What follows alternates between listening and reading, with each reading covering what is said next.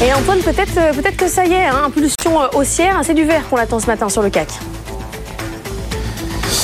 Oui, on va espérer que cette fois c'est la bonne parce que le CAC nous a déjà fait le coup hier. On y a cru, on a terminé en baisse et mine de rien, on enchaîne trois séances de repli consécutives. Quatre baisses sur cinq séances, ça commence à faire beaucoup.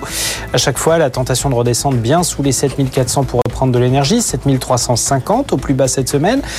on espère que ça va marcher, mais on a toujours ce manque singulier de conviction depuis le début de l'année boursière. Des chiffres mitigés euh, sur l'économie américaine entre marché de l'emploi très dynamique et inflation qui repart un petit peu, notamment belle poussée sur les salaires. Et du coup, les taux qui reste élevé sur l'obligataire.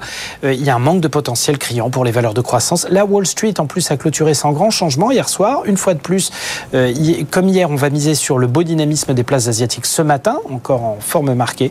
Mais on l'a vu, ça a tendance à faire un petit peu de long feu. Donc on va espérer que la tendance positive perdure. Déjà de quoi bien nous remettre sur les rails des 7400. Sur le CAC 40, c'est bien parti dans un premier temps a priori. Hein. Les calls sont dans le vert.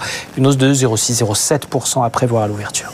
Alors pour faire euh, bouger la séance un petit peu, Antoine, on a eu l'inflation américaine aujourd'hui. On aura des chiffres du côté euh, français ce matin. Et puis c'est le début quand même des publications d'entreprises. Oui, exactement. Et ça va être un des enjeux, un des points d'orgue de la semaine, effectivement, le début des, résultats trimestriels d'entreprises aux États-Unis. Et évidemment, c'est le secteur bancaire hein, qui sera regardé de près avec les résultats de JP Morgan, de Citigroup, de Bank of America Merrill Lynch et puis de Bank of New York Mellon. On aura aussi dans la pharma les résultats d'Abbott. Euh, à 14h30, euh, du côté du terrain de l'inflation, on aura les prix à la production aux États-Unis. Ils remonteraient sur un an, plus 1,4% pour le mois de décembre. Et puis en France, également inflation pour le mois de décembre. Les dépenses des ménages, euh, à pas oublier.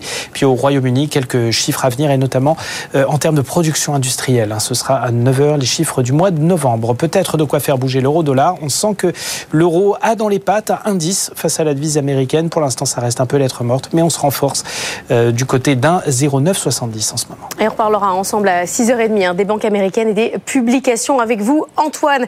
à tout à l'heure. Vous ne bougez pas, on parlera crypto aussi dans 10 minutes. Tout